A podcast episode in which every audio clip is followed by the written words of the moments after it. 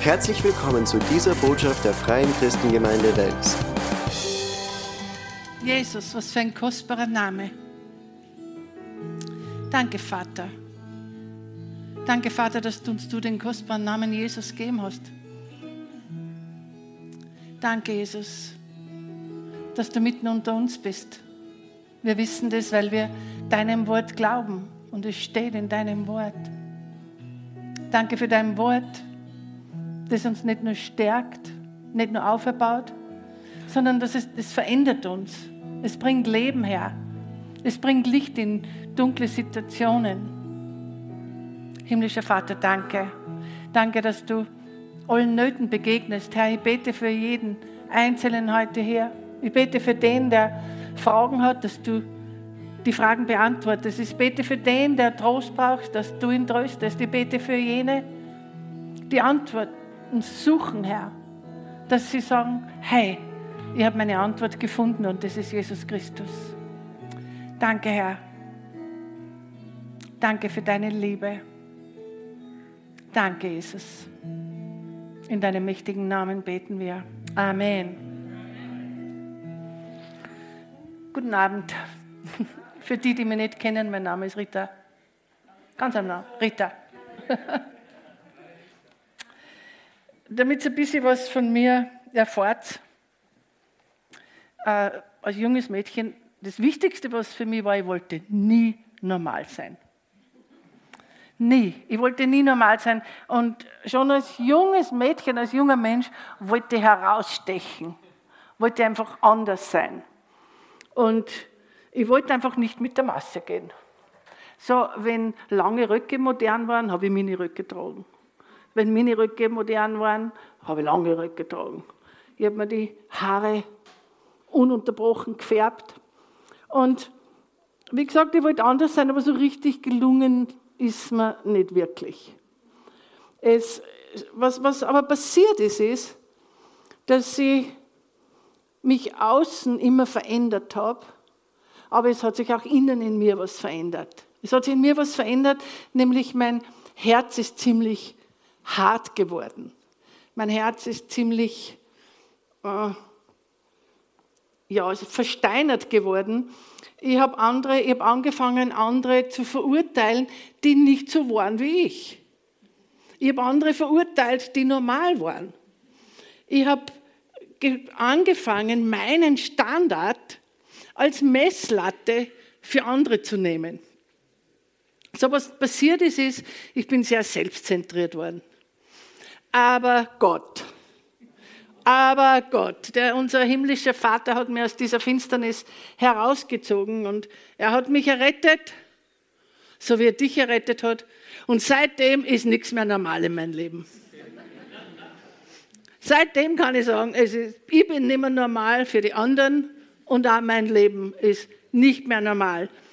Und weißt du, sogar wenn ich da vorne stehe, ich betrachte das nicht als normal als ich da vorne stehe, ist wirklich ein Wunder und äh, weil unser Vater im Himmel das möchte, stehe ich da vorne. So, ich liebe mein abenteuerliches Leben und ich denke, die meisten von euch lieben es auch, oder? Das Leben mit Gott ist ein Abenteuer. Und was wir auch wissen, es gibt immer zwei Seiten. Es gibt immer zwei Seiten. Es gibt die natürliche Seite und dann gibt es die übernatürliche Seite. Die übernatürliche Seite, wo Gott im Spiel ist. Und Gott ist immer im Spiel, weißt? Gott ist immer im Spiel, ob wir das spüren oder nicht, ob wir das erleben oder nicht, ob wir es wahrnehmen oder nicht. Er ist immer hinten, hinter der Kulisse, er ist immer hinter der Szene. Also, was ich damit ausdrücken will, ist eigentlich, dass es immer zwei Perspektiven gibt. Man könnte auch sagen, zwei Lager. Es gibt immer zwei Perspektiven und das Natürliche und das Übernatürliche. Und Römer 12,2, das meine Lieblingsstelle ist, sagt ja, gleicht euch nicht dieser Welt an, sondern lasst, euch verwandeln durch die Erneuerung des Denkens, damit ihr prüfen und erkennen könnt, was der Wille Gottes ist, das Gute, Wohlgefällige und das Vollkommene. So, was Gott da eigentlich sagt, ist, hey, hör auf, es so zu machen wie die Welt. Fang an, anders zu denken. Was er uns da eigentlich sagt, ist, hey, check einmal, was du wirklich im Sinn hast. Stimmt es überein mit dem Sinn Jesu Christi? Weißt du, wenn wir unser Denken verändern, wenn wir unser Denken ins Göttliche verändern, dann wird Gott uns verändern. Aber es wird auch was passieren. Es wird was passieren. Es kann nämlich sein, dass du der Welt nicht mehr normal vorkommst. Es kann sein, dass die sagen, na jetzt ist ja nicht mehr normal. Zu mir haben sie immer gesagt, na, die, du, die haben ja, du hast, bist ja einer Gehirnwäsche unterzogen worden. Und ich habe gesagt, praise God, mit dem Blut Jesus ist mein Hirn endlich gewaschen worden. Weißt du, und niemand hat es besser verstanden als Daniel. Ich möchte heute über Daniel ein bisschen reden. Daniel, der war so um die 15 Jahre und wer da eine Mama ist, der weiß, mit 15 Jahren geht man eigentlich noch in die Schule. 15 Jahre ist für mich noch ein Kind. Die 15-Jährigen sind wirklich noch Kinder für mich in meinem Alter. Und, aber Daniel, der war ein Flüchtling. Er hat seine Heimat verlassen müssen. Er hat seine Familie verlassen müssen. Und viele, viele kennen ja seine Geschichte. Das war eigentlich erst der Anfang und vieles war gegen ihn. Sehr vieles war gegen ihn. Ihm passierten so viele Dinge und logisch betrachtet, logisch betrachtet war es unmöglich, dass er das überleben hat können. Ich möchte gleich zu der, zum Daniel 1 gehen, im Vers 1 bis 2 steht, im dritten Regierungsjahr des Königs Joachim von Juda zog der babylonische König Nebukadnezar mit seinem Heer nach Jerusalem und belagerte die Stadt. Und der Herr ließ König Joachim von Juda und einen Teil der heiligen Tempelgeräte in dessen Gewalt fallen. Nebukadnezar nahm alles mit nach Babel, in dem Tempel seines Gottes. Die Tempelgeräte aber ließ er in der Schatzkammer bringen. So, was sehen wir hier? Zwei kurze Statements oder zwei Perspektiven, die einen Event beschreiben. So, der eine, die eine ist Nebukadnezar belagerte Jerusalem. So, das ist die, der Blickwinkel vom Fakt aus. Das ist Realität. Das ist ein Blickwinkel. Das ist der Blickwinkel, das ist passiert. Das ist wirklich passiert. Das kann man in historischen Büchern nachlesen. Das ist aufgezeichnet. So, das ist eine Realität. Das ist passiert. Also der Blickwinkel vom Natürlichen. Blickwinkel vom Sichtbaren. Und im Vers 2 sehen wir dann, der Herr der Herr lässt König Joachim in dessen Gewalt fallen. So der Herr gab Joachim in seine Hand. Das ist der Blick, Blickwinkel vom Übernatürlichen. Das ist so, wie es in Wahrheit wirklich war. So wir sehen hier, dass Gott bereits im Spiel war. Wir sehen hier, dass Gott bereits seine Hand da im Spiel gehabt hat. So es gibt immer einen Fakt, eine Tatsache und es gibt immer eine Wahrheit. Die Wahrheit kann man nicht in Geschichtsbüchern nachlesen. Die Wahrheit steht im Wort Gottes. Fakten kann man nachlesen in vielen Büchern. Aber die Wahrheit ist einfach das Wort Gottes. Weißt du, ich erkläre es vielleicht, was ich ein bisschen näher noch. Mein äh, Enkelsohn Lukas, der ist 18 Jahre. Mein Enkelsohn hat Down-Syndrom. So, er ist geistig ein bisschen rückständig, er hat Down-Syndrom. Das ist ein Faktum, das ist eine Realität. Das sehen wir. Wir unterstützen ihn im allen, was er braucht. Das ist einfach nicht zu verleugnen, das ist ein Faktum. Aber die Wahrheit ist, dass der Name Jesus höher ist als Down-Syndrom. Die Wahrheit ist, dass er geheilt ist. Die Wahrheit ist, dass Gott einen Plan für ihn hat. Die Wahrheit ist, dass er das Potenzial Gottes in sich hat.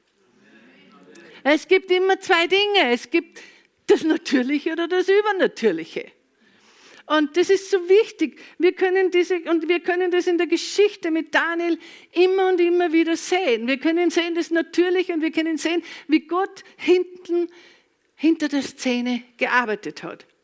Gehen wir ein bisschen weiter in Daniel 1, 3 bis 4. Und der König befahl Aspenas, oder wie immer man das ausspricht, dem Obersten seiner Kämmerer, dass er ihm etliche von den Söhnen Israels bringen sollte, die von königlichen Samen und von den Vornehmsten sein sollen. Junge Männer ohne Makel, schön von Gestalt und klug in aller Weisheit, einsichtsvoll und des Wissens kundig, die tüchtig waren, im Palast des Königs zu dienen und dass man sie in der Schrift und Sprache der Chaldäer unterwiese. So, Daniel ist entführt worden. Das war ja nur der Anfang. Und er hat so viele Herausforderungen erlebt.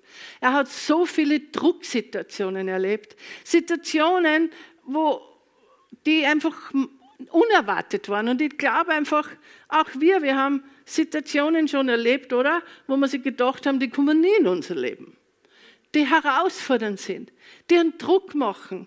Und Daniel ist es genauso ergangen, wie es uns heute noch ergeht. Weißt du, wir wissen, oder, dass das Leben manchmal Dinge bringt, die wir uns nicht ausgesucht haben, oder? Die einfach absolut haben wir mit denen nicht gerechnet, die uns überraschen. Und die kommen meistens so plötzlich, ganz plötzlich. Unerwartet sind sie da und manchmal können sie uns auch so richtig den Boden unter den Füßen wegziehen. Aber zurück zu Nebukadnezar und Daniel. Nebukadnezar, er hat einen Plan gehabt. Er hat einen Plan gehabt, damit der Daniel und seine Freunde vergessen, von wo sie gekommen sind und dass sie vergessen, wer sie sind. Er wollte, dass sie anders denken. So, er hat sie aus der Heimat gerissen, hat sie gefangen genommen und stell dir das einmal vor, wie ich schon gesagt habe, 15-jährige junge Burschen. 15 Jahre. Und sie sind da herausgerissen worden in eine komplette andere Kultur, ohne Familie, ohne Freunde.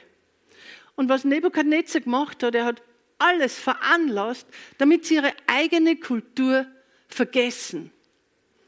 Weißt du, und das möchte der Feind mit uns auch immer wieder tun. Er möchte das mit uns tun. Er möchte immer wieder, dass wir uns den Regeln der Welt anpassen. Er möchte immer wieder, dass wir uns der Kultur der Welt anpassen. Er möchte, dass wir seine Kultur annehmen.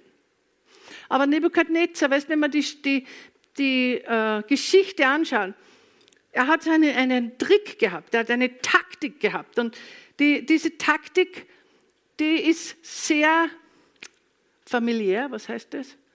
Sehr ähnlich. Sehr ähnlich mit dem, wie der Feind heute noch arbeitet. Das Erste, was er gemacht hat, er hat diese jungen Menschen weg von der Familie und hat sie isoliert. Er hat sie isoliert.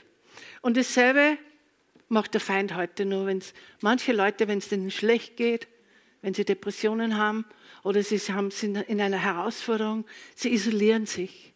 Sie kommen nicht mehr in die Gemeinde, sie isolieren sich von der christlichen Familie. Das ist, was der Feind macht, weil der Feind möchte nicht, dass wir in, der Familie bleiben. Er möchte, dass wir seine Kultur annehmen. Der Feind möchte uns isolieren von unseren christlichen Freunden, wenn wir in Schwierigkeiten stecken. Er möchte auch nicht, dass du die Bibel liest. Er möchte nicht, dass du die Wahrheit liest. Er möchte nicht, dass du das Wort Gottes nimmst und dich ermutigst. Er möchte nicht. Er will dich isolieren. Er möchte, dass du in deinen Depressionen bleibst. Er möchte, dass du in deiner Hoffnungslosigkeit bleibst. Er möchte, dass du in dieser aussichtslosen Situation stecken bleibst. Und Nebukadnezar hat noch was gemacht. Er fing an, ihnen eine andere Sprache zu lernen, ihre eigene Sprache. Er lehrte sie die Sprache der Chaldäer und das hört sie super an, eine neue Sprache zu lernen. Aber der Grund war, war es nicht, dass sie was Neues lernen. Der Grund war es, dass sie komplett vergessen, von wo sie kommen. Er wollte eine Gehirnwäsche machen. Der Grund war, dass sie vergessen, wer sie sind. Und sie wurden in ein ganz anderes System äh, einge, also gelehrt, eingebettet. Das System der Babyloner war ein System der Wahrsagerei, der Hellseherei, der Astrologie. So, und sie haben viele, viele Götter angebetet und es waren lauter Götter der Zauberei und der Magie. Weißt du, ich war äh, jahrelang in der Esoterik ich war jahrelang, ich war Trainerin in der Esoterik. Ich habe mein eigenes Zentrum gehabt. Und ich habe auch Götter der Magie angebetet. Ich habe Götter der Zauberei verherrlicht. Es ist auch heute noch. Und das, der Feind freut sich. Ich war auf der Suche. Ich war auf der Suche nach der Wahrheit. Ich war auf der Suche. Aber ich war am Irrweg. Aber dank dem Herrn. Ich habe die Wahrheit gefunden. Wer sucht, der findet. Wer sucht, der findet. Aber der Feind, weißt du, er macht auch vor, macht für mir, vor, vor mir, hm? vor mir, vor mir, keinen Halt. Danke. Er versucht es immer noch, genauso wie bei dir. Er versucht es immer noch. Er macht es heute noch. Weißt du, und was der Satan noch macht, er, er möchte uns weismachen, dass die Sprache der Welt so cool ist. Dass wir uns der Sprache der Welt so anpassen. Manche Christen sprechen zwei Sprachen. Sie sprechen in der Gemeinde eine andere Sprache wie draußen. Zweisprachig. Sie sprechen in der Firma anders wie in der Gemeinde. Sie sprechen und in der Schule anders wie in der Gemeinde. Und der Feind freut sich. Er möchte das. Das ist, weißt du, das ist, er immer wieder will er uns versuchen. Immer wieder. Ich persönlich ich glaube, wir sind nicht cool, wenn wir die Ausdrücke der Welt verwenden. Wir sind cool, wenn wir so sind, wie wir sind, oder? Amen. Und manche Leute vergessen sogar einen Glauben. Aber weißt du was? Gruppenzwang kann das machen. Gruppenzwang kann das mit uns allen machen. Und da müssen wir aufpassen. Wir müssen die Tricks vom Feind auch durchschauen. In Vers 5.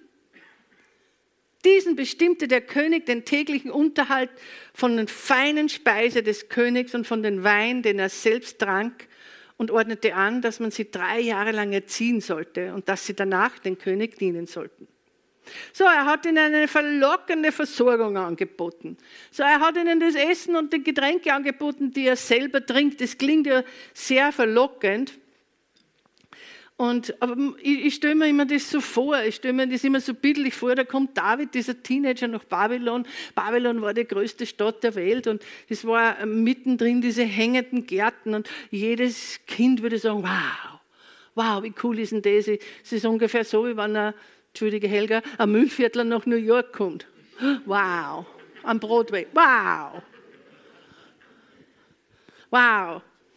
So, äh, er hätte so denken können, wow, was die da alles haben. Wow, das haben wir nicht. Oh, wow, das ist ja echt cool. Weißt du, wir müssen aufhören zu denken. Wow, die Welt hat wirklich ein paar coole Sachen. Warum haben wir Christen das nicht? Wow.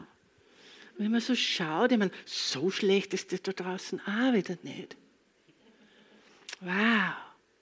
Wir müssen aufhören, so zu denken. Weißt du, einige von uns sind immer wieder versucht, so zu denken. Wieso haben wir Christen das nicht? Ich meine, hallo, jetzt tue ich eh schon alles. Und warum haben wir das nicht? Wow. Ist doch so cool dort. Und so. Und nun wird ihm auch noch das gute Essen angeboten. Das klingt auch so toll, aber wir müssen wissen, wie das funktioniert hat. Weißt du, das Essen damals wurde zuerst den heidnischen Göttern angeboten, dann hat es der König gekriegt und dann haben seine Studenten gekriegt. Also was er ihnen lernen wollte eigentlich durch dieses Servieren von den Essen war, dass sie lernen, wie man die Götter von Babylon anbetet.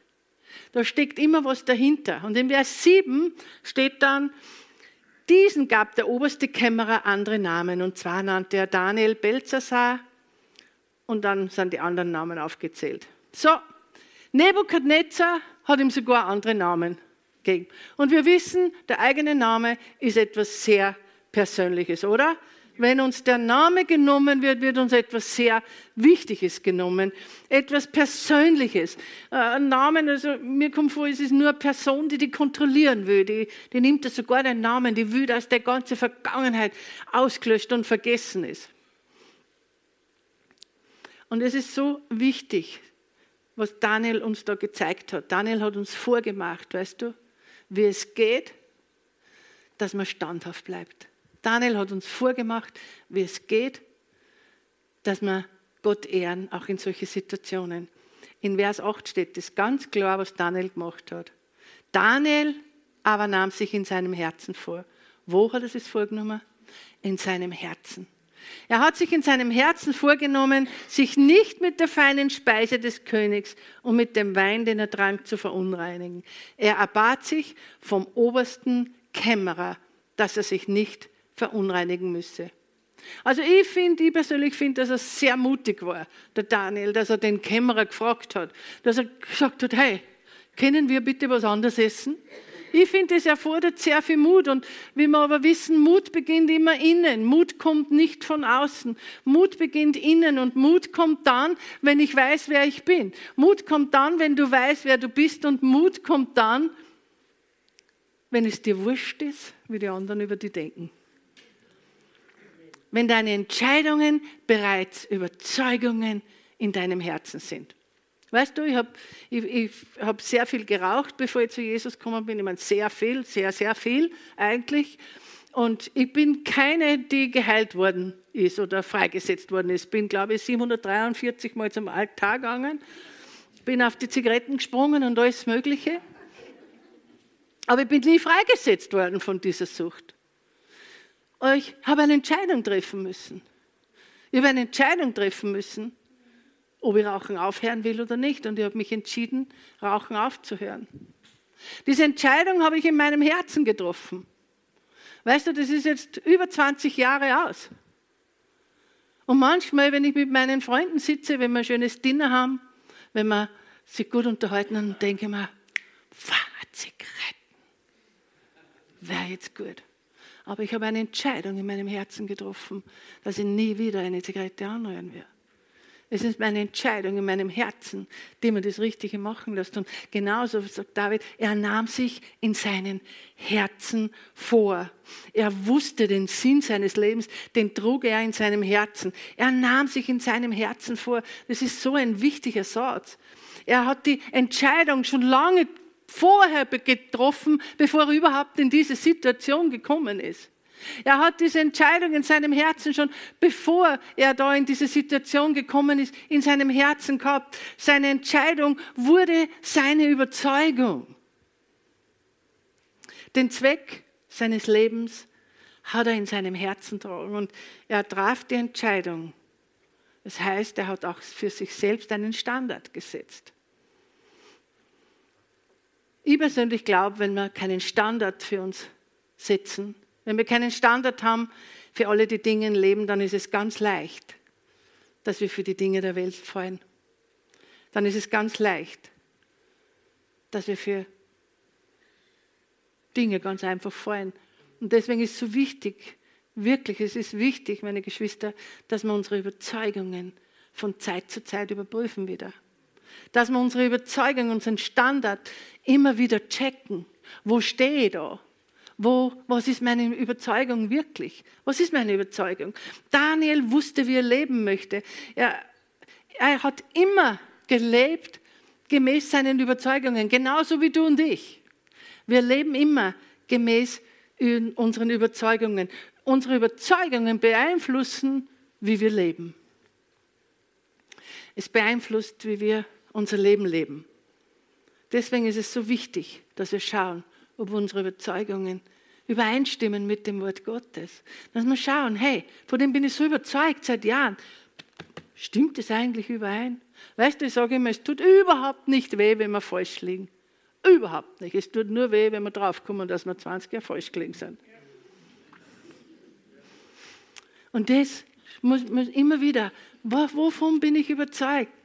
Bist du überzeugt, dass das Wort Gottes die Wahrheit ist? Bist du überzeugt, dass das Wort Gottes lebendig ist? Bist du überzeugt, dass das Wort Gottes heilt? Bist du überzeugt, dass das Wort Gottes in uns lebt? Bist du überzeugt, dass Gott immer für dich da ist? Bist du überzeugt von dem, dass du geliebt bist oder singst das nur und hast eine mentale Übereinstimmung?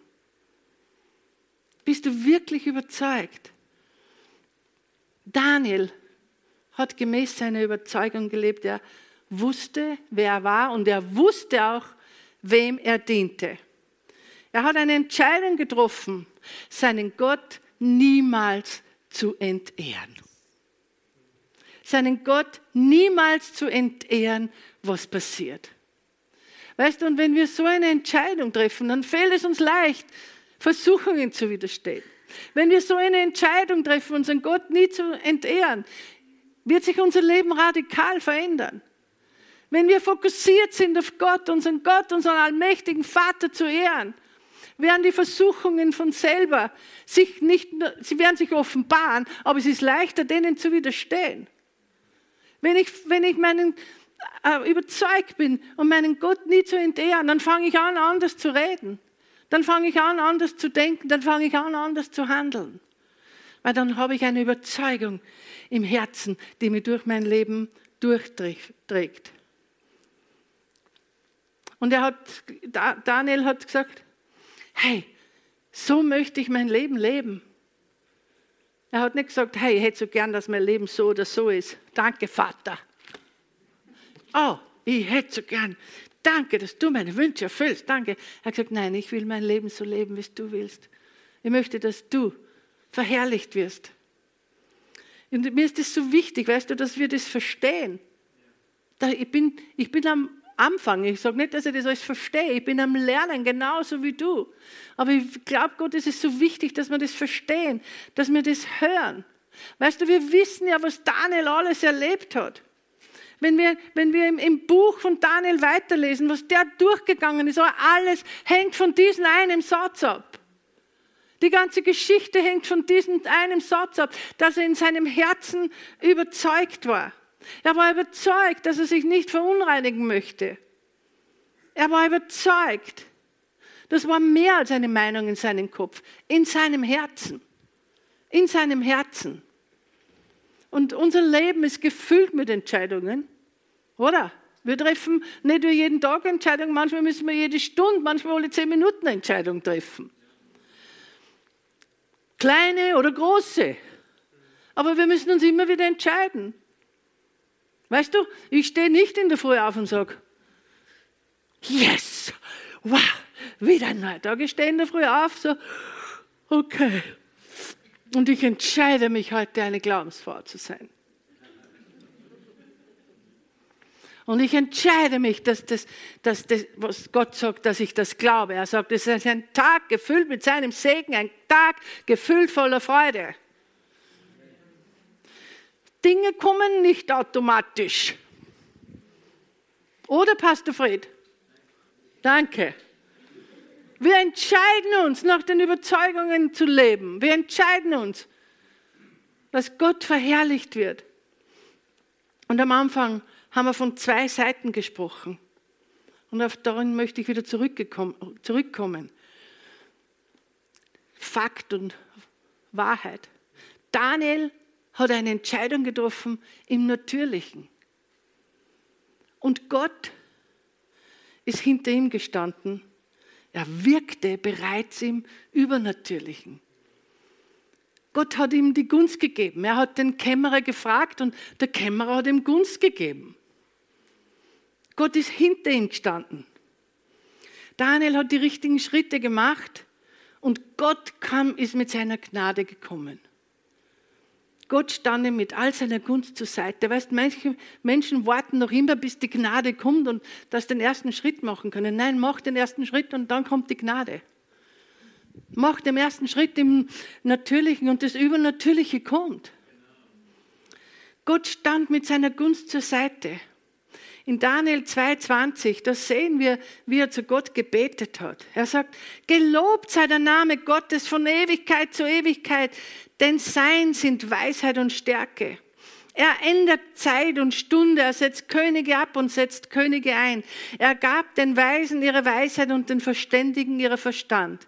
Er offenbart, was tief und verborgen ist. Er weiß, was in der Finsternis liegt, denn bei ihm wohnt das Licht.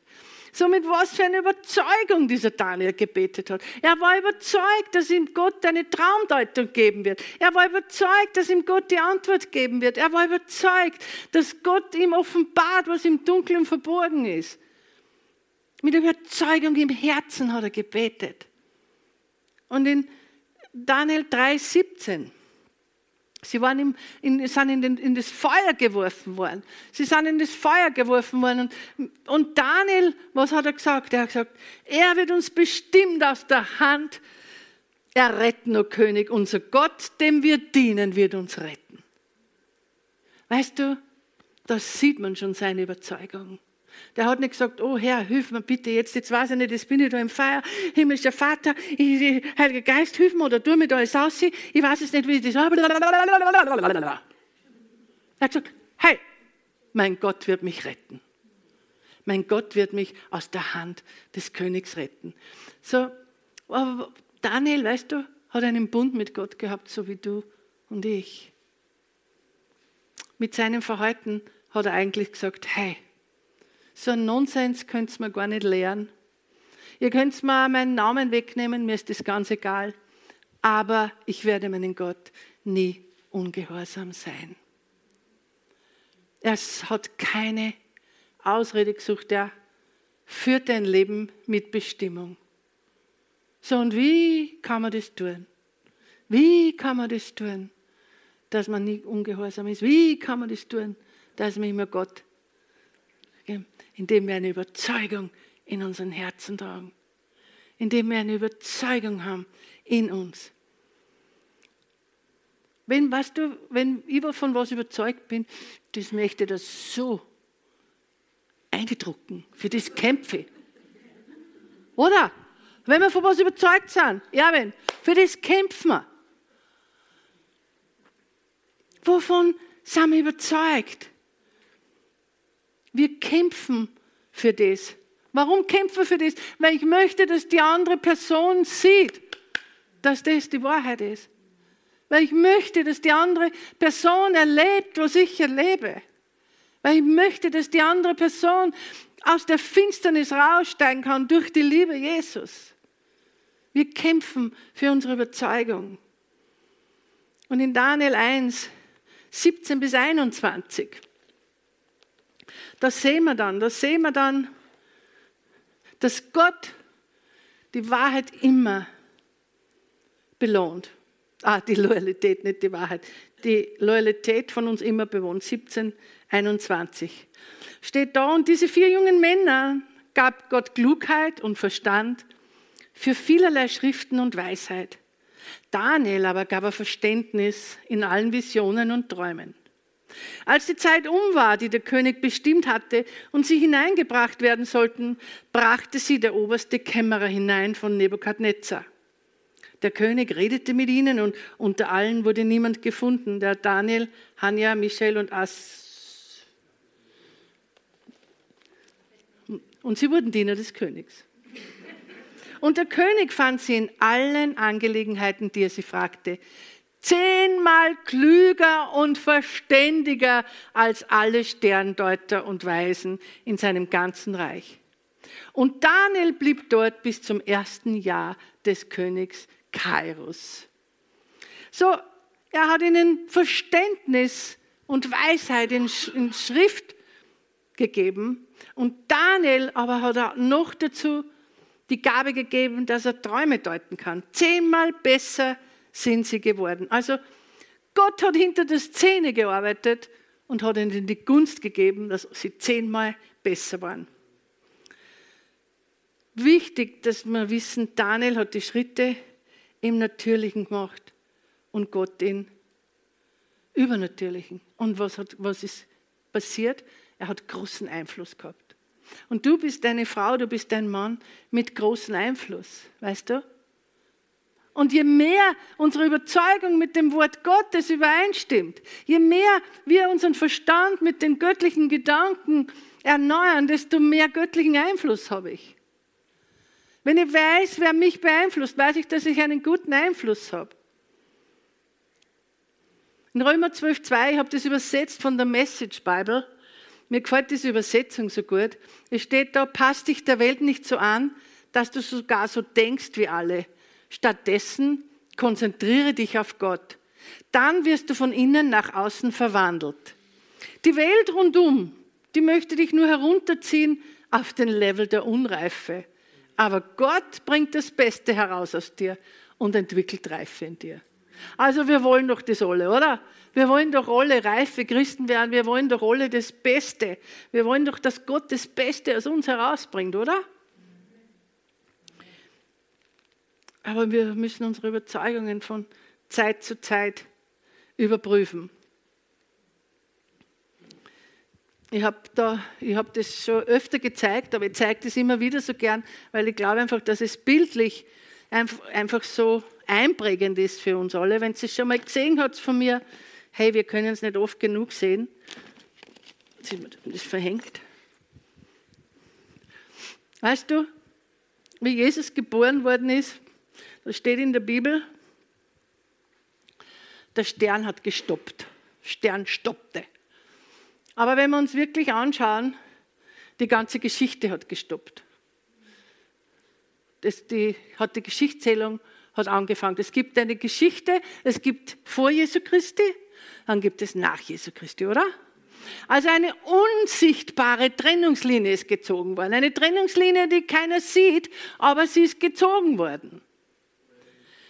Und wie ich, weißt du, wie ich wiedergeboren wurde, ist auch eine Trennungslinie gezogen worden. Da gibt es die Ritter vor Jesu Christi und dann gibt es die Ritter nach Jesu Christi. Das Blut Jesu hat eine unsichtbare Trennungslinie in, mich, in mir gezogen. Leute sehen das nicht, aber ich spüre das, ich erlebe das. Und manchmal ist es so, dass wir vergessen, in manchen Situationen über die Trennungslinie zu stehen. Weißt du, da habe ich anders gedacht, wie, wie ich heute denke. Da habe ich mir gedacht, meine Güte, was soll ich denn heute machen? Und jetzt weiß ich nicht und jetzt überhaupt und so. Also ich danke Jesus, dass du das alles für mich gemacht hast. So viele Leute, weißt, draußen auch in der Welt, nicht nur Christen in der Welt draußen, die hungern nach dem Übernatürlichen. Wir alle wollen das Übernatürliche erleben. Wir alle wollen die Herrlichkeit Gottes sehen. Leute rennen von Konferenzen zu Konferenzen, Seminare, um die Herrlichkeit Gottes zu erleben. Aber die Herrlichkeit Gottes soll man nicht nur an einem Wochenende erleben, die Herrlichkeit Gottes soll man in unserem normalen Alltag erleben. Und die kann ich nur erleben, wenn ich ins Übernatürliche hinübersteige. Es nützt mir überhaupt nichts, wenn ich die übernatürliche Gegenwart Gottes erlebe an Wochenenden, dann gehe ich heim und ich lebe mein Leben genauso wie vorher weiter. Wenn du anfängst, über diese Linie zu steigen, wenn du anfängst, wie Gott zu denken, wenn du anfängst, wie Gott zu handeln, er arbeitet hinten, er wird dich belohnen und Übernatürliches wird in dein Leben passieren. Übernatürliches wird in dir passieren, aber Übernatürliches wird auch außen in deinem Leben passieren. Steig über diese Trennungslinie. Weißt du, du kannst errettet sein, du kannst Jesus lieben, aber du kannst immer noch so denken, wie du gedacht hast bevor Jesus Christus. Du kannst Dinge nur genauso machen, wie du vorher gemacht hast. Du kannst mit deinem Ehepartner nur immer so schimpfen, wie du vorher geschimpft hast. Steige über diese Trennungslinie und Gott wird da sein mit seiner Gnade. Gott wird da sein mit seiner wunderwirkenden Kraft. Und dann wirst du im übernatürlichen Leben. Dann brauchen wir nicht in Konferenz zu Konferenz und das Übernatürliche, sondern dann Schritt für Schritt werde ich das Übernatürliche erleben. Ich werde übernatürliche Heilung erleben. Ich werde Übernatürliches erleben. Weißt du, ich war jetzt in Indien und ich bin in habe Heilungen erlebt, habe viele Wunder erlebt und ich bin in ein Dorf eingeladen worden, weil sie gehört haben, was passiert, wenn ich bete. Und ich bin dort eingeladen worden bin ein Chauffeur, hat mich da hingeführt und die sind da, da gesessen, die haben mir erzählt, haben gesagt, ich soll für die Familien beten, soll für Krankheiten beten. Und dann haben sie, das ist ein sehr armes Dorf, in Indien muss ich, sehr arm. Also eine Hundshütte bei uns schaut besser aus, wie wo die wohnen. Sehr armes Dorf. Und sie haben jetzt ihre ganze Hoffnung in die Ernte gesteckt. Sie haben ihr ganzes Geld ausgegeben, um Samen zu streuen Sie haben kein Geld mehr und warten auf die Ernte, aber in Indien ist momentan eine riesen Wassernot. Und die Ernte braucht Wasser. Sie haben gesagt, sie sind ruiniert, das ganze Dorf sind ungefähr 200 Familien. Und ich habe gebetet, habe gebetet für die Familien, für die Heilungen. Und dann bin ich an dem Punkt gestanden, wo ich für Regen beten muss. Und dann ist meine Gedanken sind kommen. Oh meine Güte, jetzt soll ich für reden. Ich habe noch nie ein natürliches Wunder erlebt, wie so die jetzt für reden beten und wandern. Kennt ihr das? Ich habe über diese Trennungslinie steigen müssen. Herr, wenn du sagst, dass ich gut genug bin, wenn du sagst, dass der Glaube so klein wie ein Senfkorn genügt, wenn ich auf dich schaue und ich habe gebetet. Ich habe ausgeschrien zu dem Gott und habe gesagt, Amen. Und dann sind wir zu unserem Kleinbus gegangen und wir sind in den Kleinbus eingestiegen. Und dann sind Regentropfen gefallen. Und zweieinhalb Stunden hat es geschüttet, nur in diesem Bereich. Halleluja, aber weißt was? Ich habe über diese Linie steigen müssen. Immer wieder muss ich über diese Linie steigen. Aber ich muss mir dessen bewusst sein. Ich muss mir dessen bewusst sein und das, was ich euch mitgeben möchte. Ihr müsst euch bewusst sein, dass wir geistliche Wesen sind. Dass wir zwar da leben, wir erleben die Realität, wir erleben die Fakten, aber wenn wir da drüber stehen, wie ich bin ein geistliches Wesen, dann erlebe ich das Übernatürliche. Dann erlebe ich die Herrlichkeit Gottes und dann weiß ich, dass Gott hinter mir steht. Amen. Amen. Und es, es gibt Tage, da muss ich zehnmal über diese Trennungslinie steigen. So, ah, jetzt denke ich schon wieder, wie ich gedacht habe früher. Danke, Herr, dass ich die Gelegenheit habe, größer zu denken. Danke, Herr, dass ich so denken kann wie du. Und wenn ihr das berührt hat, weißt du, es gehört oft ein Mut dazu. Daniel hat Mut gehabt. Wenn dir das berührt hat, wenn in irgendeinem Bereich du sagst, hey, da bin ich noch nie drüber gestiegen über die Trennungslinie. Die Henna begleitet uns nur im Lobpreis. Der Gottesdienst ist offiziell zu Ende. Ihr könnt noch da bleiben, Gott noch anbeten, singen. Aber wenn dir das angesprochen hat, dann würde ich dich ermutigen, egal was andere denken, egal wer da ist, wenn du sagst, hey, das hat mich wirklich berührt, dann komm einfach hervor, mach einen Glaubensschritt. Es ist manchmal ganz wichtig, dass wir einen Glaubensschritt machen im Natürlichen. Einen Glaubensschritt und sag, hey, du weißt Gott, wo ich noch drüber gestiegen bin. Du weißt Gott, was in meinem Leben los ist. Dann komm hervor und ganz bewusst steig über diese Trennungslinie und steig auch in diesen Bereich ins Übernatürliche. Amen. Hier endet diese Botschaft. Wir hoffen, Sie wurden dadurch gesegnet.